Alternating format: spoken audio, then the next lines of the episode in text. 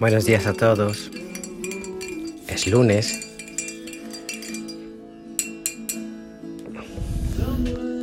¿Me dejas que te acompañe?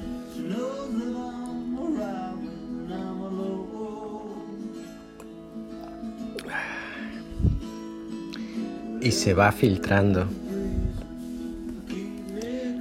Hoy es un precioso día para sencillamente rendirnos ante la mirada de Cristo. ¿Cuántas veces al interiorizar la palabra que hoy se nos ofrece, quizás dibujemos un lienzo parcial, sesgado, quizás hasta cargado de nosotros mismos y poco de espíritu? Todos nosotros, los seguidores de Cristo, estamos día a día tentados en mostrar al mundo un Dios cargado de ira, de doctrinas y leyes, de código canónico y tradicionalismo, de costumbre y boato. Un Dios que acecha sobre nosotros sin importarle si entre la cizaña hay trigo, ¿verdad?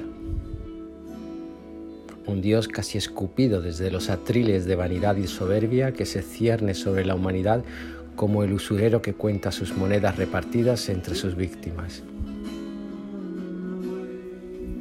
Este es el Dios que nosotros, los seguidores de Cristo, no solo pintamos, sino que nos recreamos en resaltar y pulir aún más en su implacabilidad.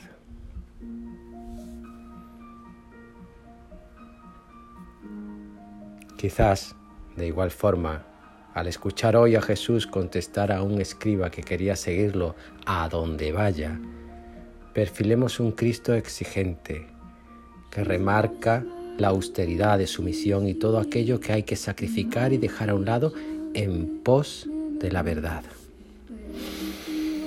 Un Dios en definitiva poco atractivo para un ser humano demasiado débil y como consecuencia un Dios accesible a aquellos que son espiritualmente más fuertes o cuando menos a aquellos que abrazan la gracia de la fe con más valentía y confianza que otros.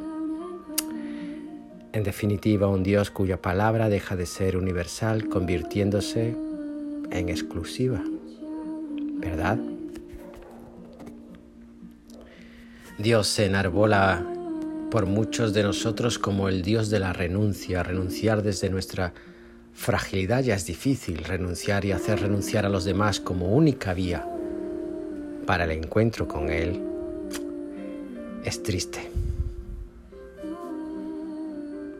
Quizás todos nosotros, los seguidores de Cristo, estamos invitados, y ya lo hemos percibido así varios días atrás, a dialogar con Dios no para hacerle entrar en razón, ni para que Él nos haga entrar en razón.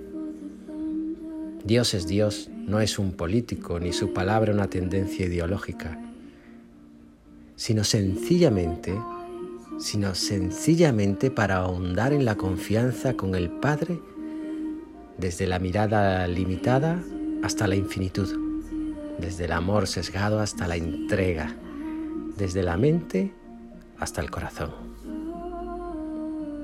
Y es que Dios se deja acariciar por nuestros interrogantes, por nuestras dudas y vacíos, en la esperanza de que su misericordia se filtre entre las palabras humanas y como el agua en el río las libre de aristas, de juicios y extremismos, de leyes y razonamientos, para con suave paternidad redondearlas en hermosos guijarros, expresión viva y real de su paso por cada uno de nosotros.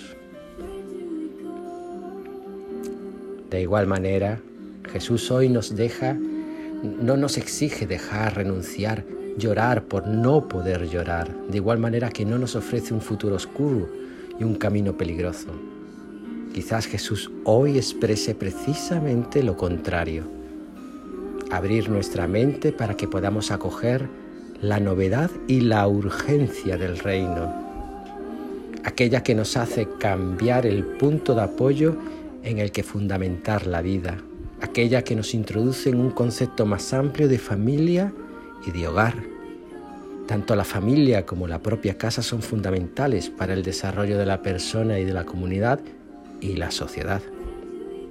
Jesús hoy nos invita a hacer de Él nuestra casa y a todos hermanos en Cristo, familia nuestra.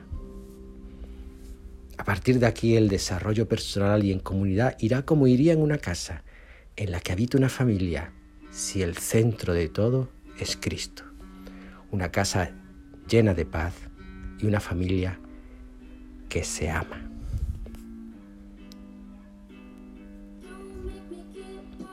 Naturalmente,